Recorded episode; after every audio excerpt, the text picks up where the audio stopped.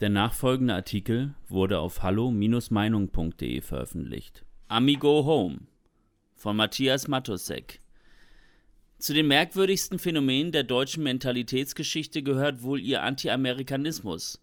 Hier einige persönliche Erklärungsversuche von Matthias Matosek, der in der Clinton-Ära das New Yorker Spiegelbüro leitete. Teil 5. Zu guter Letzt Trump. Möglicherweise ist es ganz einfach. Der deutsche Anti-Amerikanismus ist ein Zwei-Schichten-Betrieb. Von oben wird er wie einst in der DDR politisch oktroyiert, sei es von der einstigen SED-Nomenklatura, sei es von der Westlinken, die ihre Kapitalseminare und ihr Antifa-Training verinnerlicht haben und mittlerweile in Machtpositionen vorgerückt sind. Von unten aber wärmt Amerika das Gemüt. Jeder zweite Hollywood-Film tut es, der das Happy End garantiert und eine Welt, die lebenswerter ist, wenn du aus dem Kino kommst. Besonders wenn sie mit den amerikanischen Tech-Annehmlichkeiten wie Apple, Google, eBay, Amazon, Netflix ausgerüstet ist. Berlin war übrigens nicht das einzige Biotop, das auf die USA allergisch reagierte.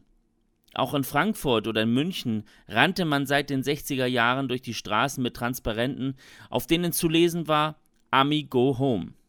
Das Grandiose war, wir konnten diesem politischen Anti-Amerikanismus die Zügel schießen lassen und gleichzeitig Amerika lieben.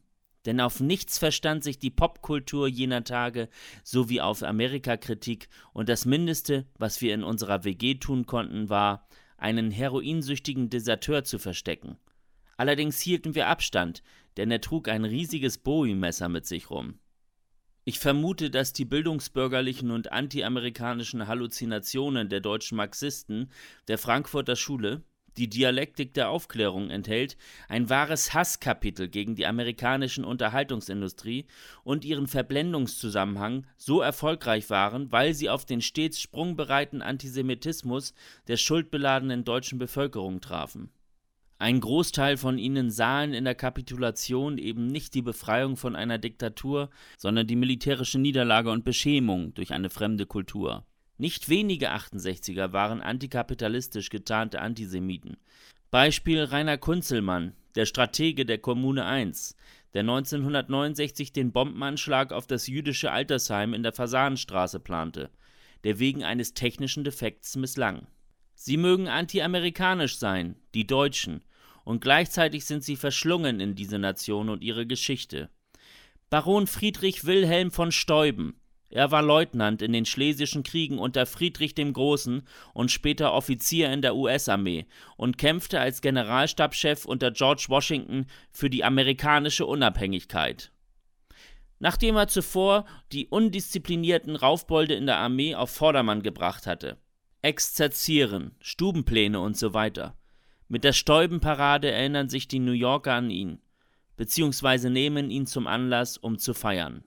Mit rund 41 Millionen sind die Deutschamerikaner die größte ethnische Gruppe, weit vor den Iren und den Schwarzen. Und ich hatte, als ich mit meiner Frau 1992 nach New York umzog, absolut das Gefühl, unter Freunden gelandet zu sein. Wahrscheinlich, weil ich mich schon immer als Amerikaner fühlte. Allein das, was auf den Plattenteller kam – neben der Brit-Invasion in Klammern.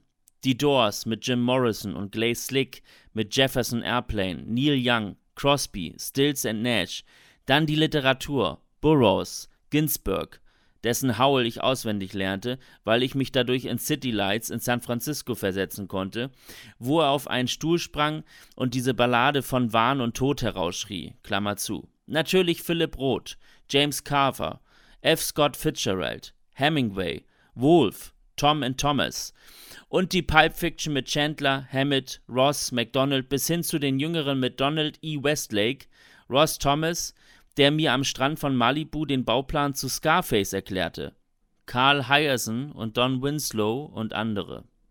Die durchaus amerikakritischen Filme Nur Pferden gibt man den Todesschuss mit Jane Fonda oder Five Easy Pieces mit Jack Nicholson – Terrence Malicks Badlands oder Nashville von Robert Altman. Ja, die ganze Hate-Ashbury Counterculture mit Grateful Dread und Robert Crump und Charles Bukowski war amerikanisch bis in die Haarwurzeln. Nun, Bukowski übrigens nicht. Er hatte eine deutsche Mutter und kam in Andernach zur Welt. Wo wären da die deutschen Entsprechungen? Die Drehbuchautoren der Tatortkrimis? Im Ernst? Natürlich sehe ich ausschließlich amerikanische Kinoproduktionen und nicht diesen anämischen deutschen Gremienmist, weil ich weiß, dass sie einen spannenden Plot haben und Humor, schräge Stars und allen voran den Dude aus der Coen Brothers Produktion The Big Lebowski. Eigentlich wollte ich über den deutschen Anti-Amerikanismus schreiben, aber ich kann ihn mir einfach nicht erklären, wenn ich auf die oben aufgelisteten Großleistungen schaue, die mir das Leben versüßt haben und weiter versüßen oder zumindest erklären. Amerikanisch ist Arthur Miller, der zum Essen bei Freunden in Connecticut im Flanellhemd erschien, knapp 80 Jahre alt und dampfend, weil er gerade vom Holzhacken kam und dann sehr zärtlich von Marilyn Monroe erzählte und sehr spannend von seiner Inszenierung des Handlungsreisenden in Peking. Larger than life. Wir haben so jemanden nicht. Möglich, dass manche Deutsche einfach Komplexe haben. Selbst die Penner haben Glamour und Gedichte und die Hoffnung, dass sie es schaffen.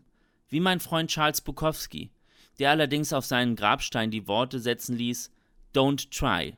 Versuch's erst gar nicht und tatsächlich hat er nur ein knappes Jahrzehnt lang seinen Erfolg genießen können. Die wahrscheinlichste Quelle für unseren Anti-Amerikanismus scheint mir der Neid, dass sie nicht ständig einen riesigen Schuldkomplex mit sich wälzen, obwohl sie es derzeit versuchen, mit den Selbstgeißelungen durch die Black Lives Matter Bewegung und der Selbstbezichtigung als ewige Sklavenhändler zu uns Deutschen aufzuschließen und schon ihre Hautfarbe, weiß, als Ausweis ihrer eingeborenen Schuld bereuen.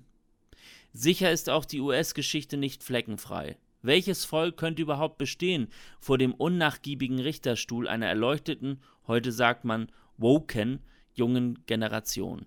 Aber sechs Millionen industriell getötete Juden? Das ist schon singulär. Um einen Aphorismus Henrik Broders aufzunehmen. Den Holocaust werden wir Deutschen den Juden nie verzeihen. Und den Amerikanern verzeihen wir nicht, dass sie uns später geholfen haben. Wenn wir dagegen auf die amerikanische Schuldbewältigung schauen, auf diese Proteste in den Straßen, diese herausgeschrienen Kampfansagen, Justice! If we don't get it, burn it down! und dann tatsächlich die Innenstädte brennen, dann ist das eher ein als Rassenfrage kamouflierter marxistischer Kulturkrieg gegen das System. Unser Schuldbekenntnis dagegen ist Teil des Systems ein scheinzerknirschtes und mittlerweile routiniertes Innehalten mit Trauermusik und Kranzabwürfen. Also um noch einmal Broder zu zitieren, Shoah-Business. Und die Trauer, drei Generationen nach dieser Urschuld, wird dadurch kontaminiert und verkleinert, dass sie für innenpolitischen Kampagnen nutzbar gemacht werden soll, mit Parolen wie Kampf gegen rechts, womit alles, was an Gewaltverbrechen auf der linken Seite stattfindet, vom Radar rutscht. Und jede rechte Position, etwa das Eintreten für Familie, Religion und Vaterland, wäre zu bekämpfen. Ja, wenn es nach der von der Politik geduldeten, bisweilen sogar gehätschelten Antifa ginge, zu vernichten. Mittlerweile ist die Antifa auch in den Staaten vertreten. In Portland stand unter den Graffitis der Plünderer eine Parole auf Deutsch. Und die demokratisch verwalteten Metropolen lassen sie toben und halten die Polizeikräfte zurück, mit dem Ergebnis, dass sich die Morde und Schießereien in Chicago nahezu verdoppelten, die in New York oder Washington neue Rekordmarken rissen. Besonders in den demokratisch verwalteten Sanctuary Cities die illegalen Immigrantenschutz bieten gegen den Zugriff von Bundesbehörden, sind die Bewohner oft schutzlos gegen marodierende linke Banden ausgeliefert. Ja, der Antifa-Terror globalisiert sich. Weshalb es auch für uns Deutsche nicht folgenlos bleiben wird, wer ins Weiße Haus einzieht. Wird es den Demokraten tatsächlich gelingen, die nahezu demente Pappfigur Joe Biden im Weißen Haus zu installieren, werden die Radikalen, die hinter ihm hereinströmen, die Geschicke der Supermacht lenken und womöglich einen Bürgerkrieg entfesseln. Denn rund die Hälfte der amerikanischen Wähler haben ihre Wünsche in Trumps Wahlslogan gespiegelt gesehen, nämlich Make America Great Again. Macht diese Nation, die unter der Obama-Administration Arbeitslosigkeit und Rassenunruhen und Suchtepidemien erlitt, vor allem aber eine kopflose und kriegerische Außenpolitik, wieder zu einer respektierten Großmacht. Eine Nation, auf die wir stolz sein können. Gegen ihn spricht eigentlich nur die gesamte Verachtung der Medieneliten, der Late-Show-Hosts, der Stand-up-Comedians. Bei uns ist es das Gleiche. In der letzten FAZ war ein zweiseitiger Lebensaufmacher zu lesen, in dem es vorwiegend um Gefühle ging. Von einem, der sich ein Ende von Trumps unsäglicher Präsidentschaft erhoffte, weil es nicht um Politik, sondern das Seelenheil gehe. Das ersparte ihm, von den Erfolgen der Trump-Jahre zu sprechen. Sieben Millionen neue Arbeitsplätze und Strafrechtsreformen. Von beiden profitierten besonders Schwarze, Klammer zu. Kein neuer Krieg, stattdessen der längst versprochene Umzug der Botschaft nach Jerusalem und Friedensdeals arabischer Staaten und des Sudan mit Israel an den Terrororganisationen PLO und Hamas vorbei. Dazu ein enormes Wirtschaftswachstum von 3,9 Prozent, Eindämmung illegaler Immigration, auch Obamas Priorität, der 2,8 Millionen Abschiebungen verantwortete, und eine solide Abwehr aller leckerlichen Genderkulturkriege. Sicher, er log bisweilen, dass sich die Dielen bogen, aber was waren diese impulsiven Angebereien gegen die systemischen Lügen des politischen Establishments? Er gab den USA den Stolz zurück und weigerte sich, mit den iranischen Ayatollahs weiterhin schmutzige Deals auszuhandeln. Egal wo ich unterwegs war, während meiner Zeit als Korrespondent in den USA, selbst bei Kritikern der Supermacht und bisweilen super daneben gegriffen, habenden Supermacht, spürte ich ein stolzes Gefühl von Identifikation mit der Nation. Wie sagte es der deutsche Revolutionär und Bürgerkriegsgeneral Karl Schurz? My country, right or wrong. If right, to be kept right. And if wrong, to be set right. Wenn es Recht hat, bleibt dabei. Wenn nicht, dann macht es Recht. Ja, tatsächlich, es war ein Deutscher, der diesen Evergreen des amerikanischen Patriotismus formulierte. Und wie sehr ich ihn verstehen konnte. Die Heimatverbundenheit mit diesem unendlich großen und unendlich schönen Land, das ich mit meiner Frau teilweise auf dem Pferderücken kennenlernte. Anlässlich einer Reportage über den Oregon Trail war überall zu spüren. Nichts ist vergleichbar mit dem Big Sky über Wyoming oder den Redwoods in Oregon oder der vertikalen Lightshow Manhattans. Dein Herz klopft und in allem spürt man doch den Stolz jedes Einzelnen, wenn die Sprache auf die Nation kommt, sei es in New York oder in einem Flecken wie Guernsey, in Nebraska, wo ich in die Unabhängigkeitsparade zum 4. Juli geriet. Alle trugen sie ihre besten Fransenhemden in diesem 1500 Seelennest und ihre besten Stetzenhüte. Die Hand auf der Brust, vorneweg ritt auf einem geschmückten Rappen in einem Kleid aus Strass und Federn die Mrs. Wyoming, die diesen Titel in der Altersklasse der über 40-Jährigen gewonnen hatte. Und auch das war schon eine Weile her. Bürgermeister und Sheriff schritten winkend vor dem Zug der Boy Scouts. Ihnen folgten Planwagen mit Frauen in der Tracht von Siedlerinnen, die nähten und stopften unter dem Motto Ihre Bedürfnisse sind unsere Hobbys. Und zu ihren Füßen krabbelten Kinder in Indianerverkleidung, und den Schluss bildeten die Autos, der Ambulanz und der Feuerwehr und schließlich die Müllabfuhr. Die rührende Selbstfeier einer amerikanischen Kleinstadt in Wyoming hier, wo die Deplorables wohnen, wie Hillary Clinton die Hinterwäldler auf dem Land bezeichnete, mit unglaublicher Verachtung. Trump-Wähler, jene, die von den linksintellektuellen Salons in den Metropolen an Ost- oder Westküste, die meisten dort Großverdiener gar nicht mehr wahrgenommen werden, weil sie das falsche Bewusstsein haben. Doch nicht nur dort. Wie stand es jüngst im Spiegel? Trump ist nicht das Problem, es sind die Trump-Wähler.